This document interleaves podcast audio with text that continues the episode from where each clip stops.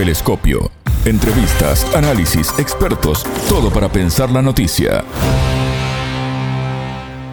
¿Qué papel juega Europa en las dificultades para reanudar el pacto nuclear? Bienvenidos, esto es Telescopio. Es un gusto recibirlos. Junto al analista político argentino Guadi Calvo, analizaremos este tema y sus alcances geopolíticos. En Telescopio te acercamos a los hechos más allá de las noticias. La restauración del Plan de Acción Integral Conjunto, conocido como el Pacto Nuclear, camina sobre una delgada cuerda que comienza a aflojarse en busca de una estabilidad que no llega y que se entrelaza con la crisis internacional y el aumento del precio de los alimentos y de los combustibles. Si bien desde hace meses se anuncia que la concreción de un acuerdo entre las partes es inminente, Estados Unidos presiona con nuevas sanciones a Irán y entorpece bajo el apoyo de Europa las negociaciones que comenzaron en el mes de abril de este año en Viena. Según el portavoz del Ministerio de Exteriores de Irán, Nasser Kanani, Europa está sujeta a una especie de inacción y está completamente a la sombra de la decisión política de Estados Unidos de no esforzarse en las negociaciones y alcanzar un nuevo pacto nuclear. El acuerdo alcanzado en 2015 por Irán y el Grupo 5 más 1, integrado por Estados Unidos, China, Francia, Reino Unido, Rusia, más Alemania, impuso una serie de limitaciones al programa nuclear de Irán con el objetivo de excluir su posible dimensión militar a cambio del levantamiento de las sanciones internacionales. Sin embargo, en mayo de 2018 el entonces presidente estadounidense Donald Trump se retiró del pacto y comenzó a imponer sanciones unilaterales a Irán con el argumento de que ese país seguía desarrollando armas nucleares. El entrevistado. Wadi, bienvenido a Telescopio, ¿cómo estás? Es un gusto recibirte.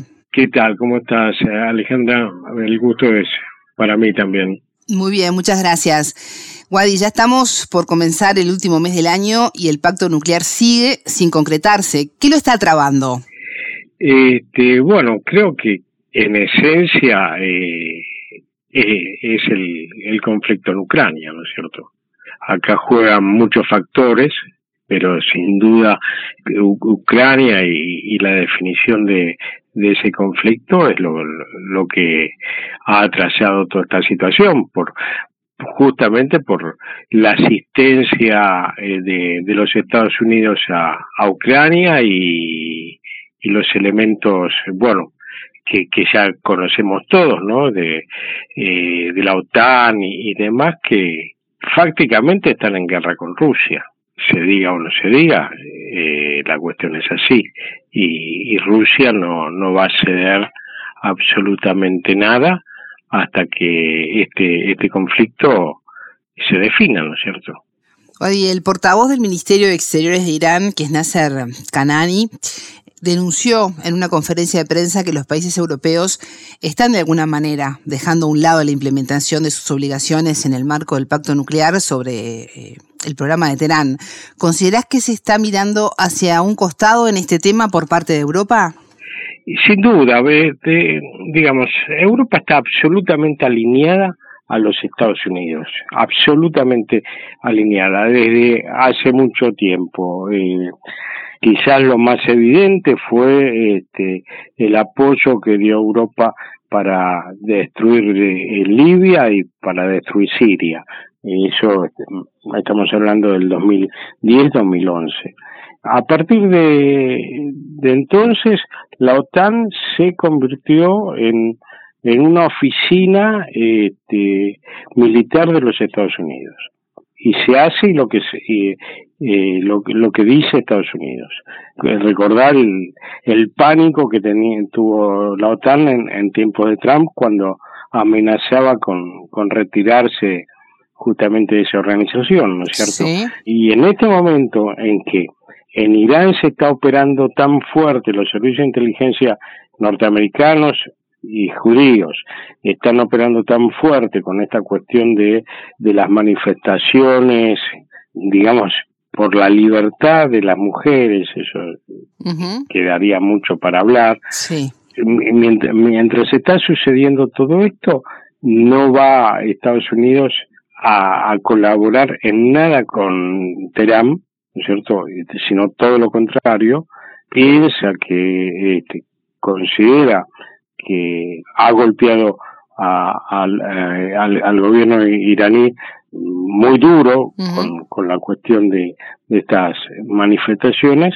y, bueno no va no va a, hacer absolutamente nada por esto y Europa como buenos subordinados que son de los Estados Unidos van a mirar un costado que también obviamente están muy atentos a la cuestión de Ucrania, ¿no es cierto? Que creo que es el, el, factor que está moviendo toda la política internacional, ¿no es cierto? entonces, eh, como te decía al principio, hasta que no, no se resuelva la cuestión ucraniana, no, no va a haber grandes cambios en el contexto global, ¿no es cierto? Cada uno va a seguir jugando su juego y bueno, este, operando de la manera que pueda, la manera que le convenga. Wadi, en el mes de octubre, para ser más exactos, el 20 de octubre, el Consejo de la Unión Europea adoptó sanciones contra Irán, eh, argumentó la existencia de apoyo militar hacia Rusia, información que fue negada tajantemente tanto por Moscú como por Teherán. Sin embargo, Washington amenaza con más medidas de presión. Eh, Wadi, ¿cuánto influye en estos diálogos esta situación, ¿no? De, cómo lograr un acuerdo con, con amenazas eh, y además en un vacío legal bastante importante, ¿no? Porque Moscú y Teherán están negando esta información. Mira, eh, yo no, no me no confío absolutamente en, nada la información que pueda provenir de, de Occidente ellos eh, pueden sancionar todo lo que lo que quieran este, porque es, es, su política es, eh, la, la, la realidad que han construido que no no es la, es la verdad. Entonces ellos van a, a decretar que Irán es un estado terrorista como lo han decretado también eh, respecto a Rusia cuando necesitaríamos muchas horas para apuntar simplemente títulos eh, que, demostrarían que en realidad la, principal eh, potencia terrorista del mundo es Estados Unidos y sus socios de la OTAN, ¿no es cierto? Lo que se está, lo que está viviendo África en este momento, lo, este, qué, pasó en, en Pakistán con el derrocamiento de, de Irán Khan este, y el intento de asesinato tan parecido al que sufrió la vicepresidenta argentina, un subnormal lumpen armado por, por el poder real, intenta matar a un líder este, fundamental en, en, Pakistán como es Irán Khan, un aliado de China y de Rusia, y como quisieron asesinar aquí a, a, Cristina Kirchner, ¿no es cierto? Esto, eh, estos pequeños detalles que parecen inconexos, Pakistán, Argentina, qué sé yo, está hablando de que hay un plan, un molde, un modelo de ejecución de acciones de los Estados Unidos, fundamentalmente, en todo el mundo, las protestas de China ahora por eh, por el encierro, las constantes, digamos, manifestaciones que hay en Hong Kong, eh, las provocaciones de Taiwán, en todo, todo, todo esto está vinculado a que Estados Unidos se ha lanzado por todo en este momento. Y como quiere destruir Irán, quiere destruir Rusia y quiere destruir China, un, un tridente eh, realmente peligroso para, para los intereses norteamericanos, y, y va a ser todo para eso. Y obviamente Europa acompaña eh, silenciosa y calladamente eh, las acciones norteamericanas, vemos cómo se ha detonado la economía este, europea por las políticas de Estados Unidos, en, por las políticas que impuso Estados Unidos respecto al conflicto en Ucrania y no dicen nada, se, callan, asientan y, y, siguen con su tono beligerante contra, contra Moscú. Entonces, eh, yo creo que Estados Unidos está desarrollando hoy una guerra global en todos los frentes que considera importantes. Los que te nombré, más Pakistán, eh, que es siempre una potencia para no olvidar, son 240 millones de habitantes musulmanes, es el único país musulmán con armamento nuclear y, tienen que, detener a Camp porque Camp va a volver al gobierno como volvió Lula. Entonces, este, todos estos, estos este, acontecimiimientos que suceden a miles de kilómetros uno del otro están íntimamente relacionados por el Departamento de Estado. ¿no? Wadi, desde que se retomaron los diálogos para el pacto nuclear en Viena en abril de este año, la información que se da desde Occidente es que el acuerdo es inminente. Esto no ha pasado. El contexto internacional pasa por muchas presiones, tú lo mencionabas, la Casa Blanca no detiene sus políticas de sanciones. ¿Por qué crees que mm, anuncian que está tan cerca, ¿no? Un acuerdo inminente, han pasado ocho meses y no se concreta nada. ¿Por qué esta estrategia de decir una cosa y hacer otra? Porque mm, ellos tienen que hablarle a, a sus electores, ¿no es cierto?, tanto este, en, Europa como en Estados Unidos, que están esperando que, la, gente en Europa está esperando que, que baje las tensiones y, estas promesas son simplemente estrategias mediáticas para bajar este, las tensiones de, de la población europea este, y de alguna manera también demostrarle a Irán que ellos, que, Europa se quiere acercar, que es Estados Unidos los que no quieren, porque eh, Irán está necesitado de muchos insumos que, que tiene Europa para, para vender. Sí. Este, y saben que, que Irán como este, Arabia Saudita y los, los países del Golfo son grandes compradores de, infinidad de, de, de, agua embotellada a, a, trenes balas son, compradores de, de, todo. Este, y bueno, necesitan, digamos, establecer alguna empatía para que esos negocios eh, de alguna manera puedan, puedan avanzar este, o puedan concretarse a partir de que Estados Unidos lo permita. Estados Unidos dice que Irán es un riesgo nuclear pero hasta el momento el único país que usó bombas nucleares fue Estados Unidos contra Japón en Hiroshima y Nagasaki. ¿Por qué Europa está apoyando a Washington con una historia de destrucción nuclear contra Teherán? Que no. Eh, recordemos que en, la región, en Medio Oriente, sí. Eh, el único país que tiene armamento nuclear es Israel, aliado fundamental de los Estados Unidos este, en cualquier lugar del mundo y mucho más en Medio Oriente. Y, y, nunca se le ha acusado de, terrorista a Israel, ¿no es cierto? Este, más allá de que de manera diaria y sistemática está masacrando al pueblo palestino. Y bueno, son estos juegos este, de, de la Realpolitik que, que imponen estas normas, ¿no es cierto? Pero Irán eh, no, no, no ha invadido, que yo conozca, nunca ningún país, no ha eh, ejecutado actos terroristas en ningún país, le han achacado incluso el, el atentado en la AMIA en Buenos Aires eh, a, Irán, cuando hay infinidad de, investigaciones y de información que hablan de, de, otras cuestiones que no tiene nada que ver Irán. Todo está dentro de la misma estrategia. Atacar este, a los enemigos de Estados Unidos, que son fundamentalmente estos tres que te nombraba, Rusia, Irán y China.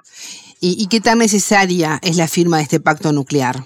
Creo que, que es eh, vital cualquier pacto que tienda digamos, a, a bajar las tensiones es fundamental y, fundamentalmente también para, para Irán, para su realidad eh, cotidiana, porque recordemos que Irán sufre sanciones eh, de manera permanente este, que le impiden este, eh, de pronto comprar insumos básicos en, en, en, medicina, por ejemplo, ¿no es cierto? Este, hay infinidad de, de, enfermedades que en, Irán no se pueden tratar por, por falta de insumos, ¿no es cierto? Este, Eh, entonces es, es fundamental. También este, este, esta negociación que había entre Estados Unidos y Rusia, este, que se eh, que se iba a hacer en, en el Cairo para, para hablar de la contención de armamento este, eh, fundamentalmente nuclear este, y que Rusia acaba de digamos de parar ese, esa reunión hasta nuevo aviso, porque, este, porque está íntimamente ligado al conflicto de, de, Ucrania. Es decir, ¿cómo te, ¿qué te vas a sentar a negociar con alguien que te, que te está atacando de manera constante? y que incita al mundo a atacarte de manera constante. Entonces, este, Moscú no, no está negociando nada con, con Estados Unidos porque no tiene nada que negociar hasta que Estados Unidos le retire el apoyo a Ucrania, ¿no? Junto a la OTAN, este, y se resuelva este conflicto. Eh, Rusia necesita resolver el, el, conflicto de Ucrania, pero no lo va a hacer hasta que esto eh, eh, no quede perfectamente pautado. No se va a retirar Rusia con una derrota de Ucrania. Le, viene haciendo precio, ¿no es cierto? Pero no creo que vaya a permitir eh, retirarse derrotado de, Ucrania porque sería devastador para, para Rusia a nivel este, estratégico, político, política interna. Rusia este, ha, ha, iniciado esta contraofensiva para, para solucionar un montón de puntos y hasta que esos puntos no estén solucionados, no, no va a, a, a detener sus operaciones, ¿no es cierto? Wadi, repasando un poco la, la, historia de este acuerdo, en 2015 Irán y el grupo 5 más 1, estoy hablando de China, Estados Unidos, Francia, Reino Unido, Rusia más Alemania, sellaron este acuerdo que, que impuso una serie de limitaciones al programa nuclear de Irán con el objetivo de excluir su posible dimisión militar a cambio de lo que hablábamos, ¿no? El levantamiento de las sanciones internacionales. Sin embargo, en mayo de 2018, el entonces presidente de Estados Unidos, Donald Trump, sacó a Estados Unidos del acuerdo y comenzó nuevamente a imponer sanciones unilaterales a Irán con el argumento de que ese país seguía desarrollando armas nucleares. Teniendo a la historia como testigo, ¿qué tan creíble es Estados Unidos en su intención de que finalmente exista un acuerdo nuclear? Creo que las posibilidades de que exista un acuerdo nuclear entre Estados Unidos e, Irán eh, son absolutamente nulas porque eh, hay un, un, factor ahí muy importante y, que, que tiene gran juego en, en, Estados Unidos, que es el, lobby judío, y, y, si algo Israel no quiere es que, que Irán pueda desarrollar eh, su, su potencialidad a nivel nuclear, se han producido eh, infinidad de, ataques y atentados contra eh, científicos iraníes, incluso en, en, el mismísimo centro de Irán, este, que se sabe que el Mossad y la CIA han, han asesinado a estos científicos este, y, y, y, y Israel no va a permitir que Estados Unidos los abandone, ¿no es cierto? este, y, y pocos gobiernos de los Estados Unidos han sido más eh, permisivos con Israel que el de Trump, ¿no es cierto? Recordemos a su yerno, Harold eh, Kushner, un, un sionista eh, fanático, como todos los sionistas, que llevó este, las políticas este, de Medio Oriente a, situaciones muy críticas y que que ha mantenido, digamos, siempre muy muy alto los niveles de, de provocación este, hacia hacia Irán y, y, de alguna forma hacia todos los países que son enemigos, adversarios, están enfrentados con los Estados Unidos, ¿no? Pero la, la voz en Medio Oriente de los Estados Unidos es Israel Israel sigue votando la ultraderecha nazi, ¿no es cierto? Este, es un, no, no, es para analistas políticos, sino para sociólogos, eh, entender por qué el pueblo judío ha, ha adoptado las políticas de, de quienes los, los han este, llevado al, al holocausto, ¿no es cierto? Pero hoy, este, para Palestina, eh, eh, Israel es lo que para un judío era el, el Reich en su momento, ¿no es cierto? Para un judío, eh, para un palestino y para, para muchos otros este, ciudadanos. Se ha exportado torturadores, es gran vendedor de, de, armas, ha, ha, exportado atentados.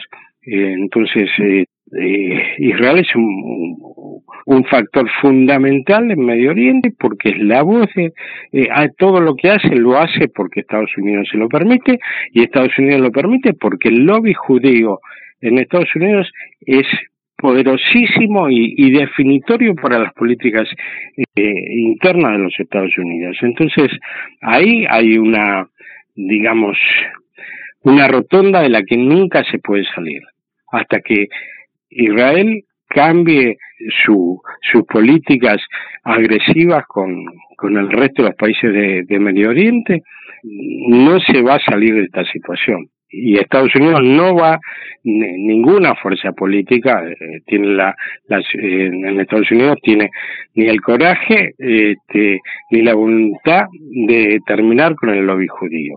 ¿No? porque es muy fuerte, muchos millones de dólares eh, o miles de millones de dólares, este, y Estados Unidos acá en Medio Oriente lo que decida Israel. Guadi Calvo, analista político internacional argentino, muchas gracias por estos minutos con Telescopio. A vos, Alejandra, un gran cariño. Hasta la próxima. Telescopio. Ponemos en contexto la información. Hasta aquí Telescopio. Pueden escucharnos por mundo.sputniknews.com. Ya lo saben, la frase del día la escucharon en Telescopio. Todas las caras de la noticia en Telescopio. Estados Unidos se ha lanzado por todo. Quiere destruir Irán, quiere destruir Rusia y quiere destruir China. Telescopio.